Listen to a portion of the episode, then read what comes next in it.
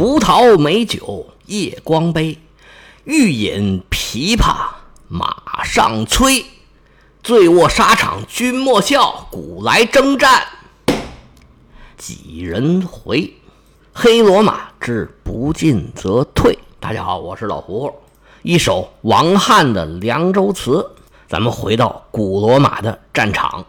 这回我们终于要讲到汉尼拔最辉煌的一场大胜，罗马最耻辱的一场惨败，就是发生在公元前二百一十六年罗马历八月二号的坎尼大战。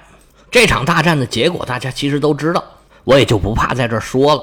这是罗马史上一次重要的战役，在世界战争史上。也是可圈可点、有着重要意义的以少胜多的战例。这场大战呢，清晰地打着汉尼拔的标记，巧妙地运用自然环境，运用各兵种的特点，在战场上审时度势，最后取得胜利。这都是汉尼拔招牌式的绝活。这场战役呢，罗马人是充分重视的，他们用了倾国之力，召集了几乎所有能召集的军队，他们想用压倒性的兵力。一次性把汉尼拔给打垮，因为这两年汉尼拔在意大利实在是太让罗马人头疼了。罗马人对自己是有充分的信心的，这个信心最主要就来源于他们的重装步兵的军团。久经考验的罗马军团确实作为罗马的战争机器是足够强大的。这个呢，我们在前面也有很详细的说明。而且这次战役呢，罗马人破例用了八个军团。平常罗马人打仗啊，也就是一个执政官带两个军团，这是正常的配备。如果敌人实在强大呢，那就把另外一个执政官也召来，四个军团一起来，这就差不多到头了。这次集中了八个军团，这个是前所未有的。这次罗马军团还干了另外一件破例的事儿，他们要求所有参战的军官和士兵一起宣誓，除了在猎取武器、杀死敌人。还有援救同伴的情况下，绝不离队，否则就会面临神的惩罚。这种宣誓呢，原来他也做，但是是士兵自愿的行为。对于一些社群和某些军队来说，这种宣誓呢，无非是走一走过场。说难听话呀，就是上坟烧报纸，就是糊弄鬼呢。你真能让神来惩罚我吗？这神只能惩罚那个信神的，我又不信神，他能惩罚得了我吗？现代的人，尤其是像我们中国人，他没有宗教信仰的，不会在乎这些东西。我们身边也有人呢，就加入某些传销组织，尤其是那种特别大的传销组织。加入的时候还搞个仪式，场地上布置的也很庄严，又有司仪，又有音乐，大家一起宣誓、读誓词，还像那么回事儿似的。但是实际上，你说这传销组织谁加入了？这心里不是充满邪念，就是想挣钱的嘛。像这种活动，电视上时不时就有曝光，我们也都看过。其实这种活动呢，也都是演戏一样，大家互相糊弄，谁也对这仪式并不当真。但是这可是两千多年前的罗马，就算你不是那么虔诚的信神，这次宣誓以后啊，你说的这话那就是法律了。罗马人是出了名的严守教条，特别守法。就是这次宣誓，让那些从这个战场上侥幸逃脱的罗马士兵受到了罗马人的歧视和惩罚，他们自己内心也是饱受煎熬。这些战士的身上打下了坎尼军团的烙印，被称作坎尼的幽灵。这都是后话，后文书我们会详细的讲。我们现在就来到战场，罗马人是先来到战场列下阵势，迦太基人是随后就到。上回我们讲了战场的布局，现在咱就不多说了，还讲了汉尼拔特意观察了一下罗马人的阵势，还留意了一下天气。天气这事儿咱们待会儿再说。汉尼拔观察了一下罗马人的阵势，他就明白罗马人想要采取什么样的策略了。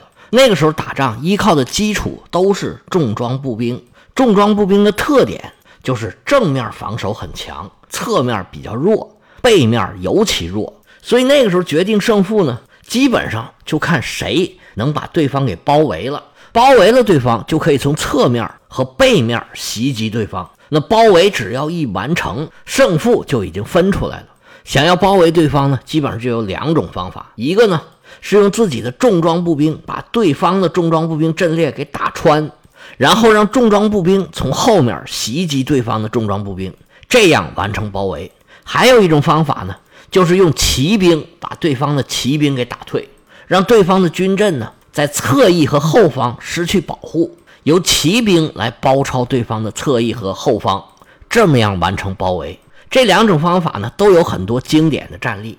最开始的时候呢，希腊人没玩出这么多花来，最厉害的就是斯巴达的重装步兵，双方两阵队员就互相顶，顶着顶着被斯巴达人给顶穿了。他们从后头完成包围，这就是比较简单的战术。到了公元前五世纪末四世纪初的时候，希腊有一个城邦叫迪比斯，又叫特拜。特拜城出了两个英雄人物，一个叫伊帕美农达，一个叫佩罗皮达斯。尤其是伊帕美农达，他发明了一个叫做梯形战术，就是在某些部分加厚自己的队列，让有一些队列的纵深特别的深、特别厚。然后呢，他就用田忌赛马的这种方式，用自己强的方面专门去攻对方的弱点，然后用大纵深的重装步兵在对方的阵列里面形成突破，然后包围对方，这样就打赢了。他们打败了斯巴达的军队。那时候啊，底比斯在希腊形成了霸权，风头是一时无两。结果他们这招呢，被亚历山大的父亲腓力二世给学去了。腓力二世又加强了骑兵的作用。很快就统一了希腊。这之后没过多久啊，这腓力二世就死了。然后就轮到了亚历山大。亚历山大呢，他发展出来一种冲击骑兵。这个骑兵啊，靠马的速度取胜，跟原来到了地方还要下马打仗的这种骑兵它不一样。随着这个冲击骑兵的发展，亚历山大就演化出一种真锤战术，就是用自己的重装长枪兵团来顶住对方。自己率领冲击骑兵，先把对方的骑兵冲散，然后用骑兵来包围对方。这就是拿他的长枪兵团当针，用冲击骑兵当锤，这么叮叮当当一顿打，那谁顶得住啊？亚历山大就用这一套打法横扫天下。应该说，突破之后再包围是一种笨办法，又比较慢，又比较费劲，而且包围的效果也不好。因为你本身重装步兵行进速度就不快，你还没来得及包围呢，对方就已经跑了。所以呢，可以打败对手，但是就很难全歼敌人，因为战果不是很大嘛。所以这一类的经典案例啊就不多。在亚历山大以后啊，用骑兵包围就是一种主流的战术。汉尼拔一看罗马人排出这种阵势，就明白罗马人的想法了。他们是想利用自己在重装步兵上面的优势。从正面压制汉尼拔的部队，从中路形成突破。他们是想用这种比较传统的方法来取胜，因为罗马人也很清楚，他们骑兵不行，想要取胜必须依靠重装步兵。罗马人这样想呢，也有实战的案例在前面放着呢。在特雷比亚河那一战，罗马人已经被包围了，就硬是有一万罗马的军团在汉尼拔的军队里面杀出一条血路。最终突围成功，而在特拉西美诺湖那里也有六千罗马军队逃出去了。虽然最后他们也投降了，但是也属于一个突围成功的案例吧。所以罗马人对重装步兵的这种信心不是没有道理。其实罗马人还有一种列阵的方法，那就是整个排面啊排得更宽，因为他人更多嘛。在纵深相同的情况下，罗马人就可以排列一个比对方要宽一倍的排面。这样的话呢，一开始就可以形成对对手的一个包抄的态势。对罗马人来说呢，这也是一种选择。不过效果怎么样，是永远也不会知道的，因为罗马人呢，压根儿也没这么选。汉尼拔一看罗马的阵势，是微微冷笑啊，呵呵，正中我的下怀。汉尼拔早就料到罗马人会这么排阵，而且当然做了相应的安排。双方排好阵势。战场上突然静了下来，大家都明白以命相搏的时候马上就要开始了。主帅一声令下，一场大战拉开了序幕。首先上场的是轻装步兵，轻装步兵主要使用的是头枪、弓箭，还有投石器种种的远程武器。虽然迦太基的轻装步兵更强，但是罗马人胜在人数众多。双方互相投枪，一顿是你来我往，一时打了个平手，分不出胜负。双方的指挥官都端坐在马上，静静地看着局势的发展。罗马执政官埃米利乌斯·保卢斯也在聚精会神地看着战场上的变化。他身处在队伍的右翼，率领着罗马的骑兵，冷不防，嗖就飞过来一块石头。只见这石头夹带风声，跟子弹一样，当一下就打在了保卢斯的头上，当场就把保卢斯从马上给周下来了。他的护卫吓坏了，赶紧下马说：“大帅，你怎么了？”这一石头可把保卢斯给打懵了。虽然没有生命危险，但是已经没法上马了。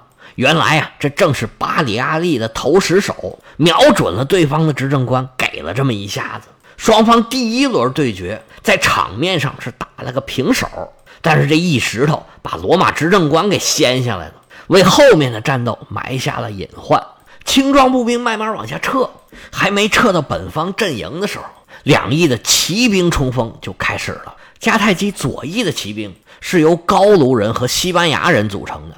他们的统帅是哈斯德鲁巴，他带着手下的重装骑兵要往前冲，就发现对方的罗马骑兵不但没冲起来，反而一个个全都下马了。本来他们是想要对罗马骑兵进行迂回攻击的。哈斯德鲁巴一看，既然你们不冲，那我可就不客气了，我这一个冲锋就把你给打透了。哈斯德鲁巴带着手下的重装骑兵一次冲锋，就把罗马骑兵的阵型给冲垮了。有不少罗马骑兵是四散奔逃，那他们刚才为什么有这么奇怪的反应呢？原来刚才他们的执政官保卢斯被一石头给打下马来，他的护卫纷纷下马，其他的骑兵一看，哎，执政官下马了，那咱们也下来吧。而且罗马的骑兵呢，本来就有下马作战的传统，他们以为是执政官下令要求他们下马作战，他们刚下马就发现敌人已经冲过来了。再想组织队形跟对方对抗，已经来不及了，一下子就被疾驰而来的敌人给冲散了。接下来没用多久，哈斯德鲁巴的几次冲击就让罗马骑兵是全军覆没。这可是罗马元老和骑士阶层最集中的地方。这几轮冲锋下来，元老院里又多出来很多的空座，身负重伤的执政官保卢斯有可能就在这个时候已经被杀了。对于逃跑的罗马骑兵，哈斯德鲁巴也没有追赶，他重整了自己的骑兵部队，准备到战场的另一边去增援。哈斯德鲁巴发起冲锋没多久，这场战役的重头戏就要开始了。双方的重装步兵是一步一步往前走，越走越近，眼看就要接触上了。只见迦太基军队啊，中路是越走越快，整个牌面啊就鼓起来一个月牙形，眼看着这月牙的边上。就要进了罗马人的射程了。罗马军团是一声令下，纷纷扔出了自己手里的头枪。迦太基军队只有正中间的这些高卢人，硬生生把这些头枪给吃下来。因为这月牙形的两边啊，离罗马人还远着呢，在射程之外，就躲过了罗马重装步兵军团的第一轮头枪攻击。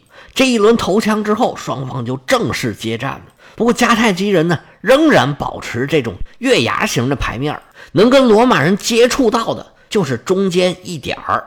而罗马人的训练呢，是要求他们所有人保持牌面整齐的，所以边上的罗马士兵根本就接触不到敌人。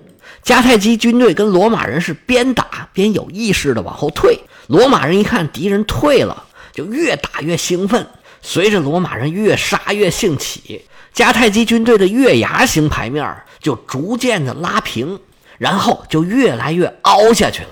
迦太基军队正中的这些西班牙和高卢战士，一方面也是确实打不过罗马的重装步兵，另外一方面，在汉尼拔的指挥之下，他们有意识的慢慢往后撤。罗马人看见敌人要支撑不住了，感觉自己是胜利在望。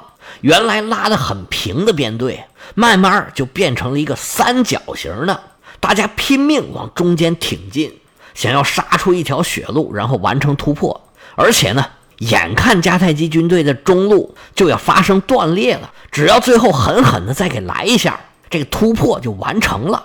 每一个罗马军团士兵都觉得自己胜利在望，于是就纷纷往前涌。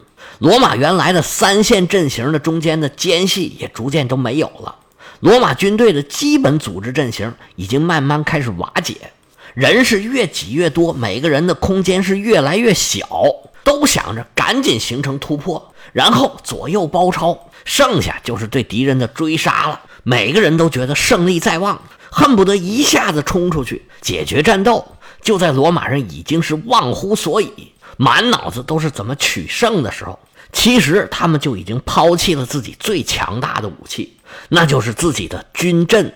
我们以前讲过，罗马人的战争机器，它的单兵作战能力固然也非常的重要，但是一旦离开了整体的配合，没有战友之间互相的保护。单凭单个战士的单打独斗，那是没有杀伤力的。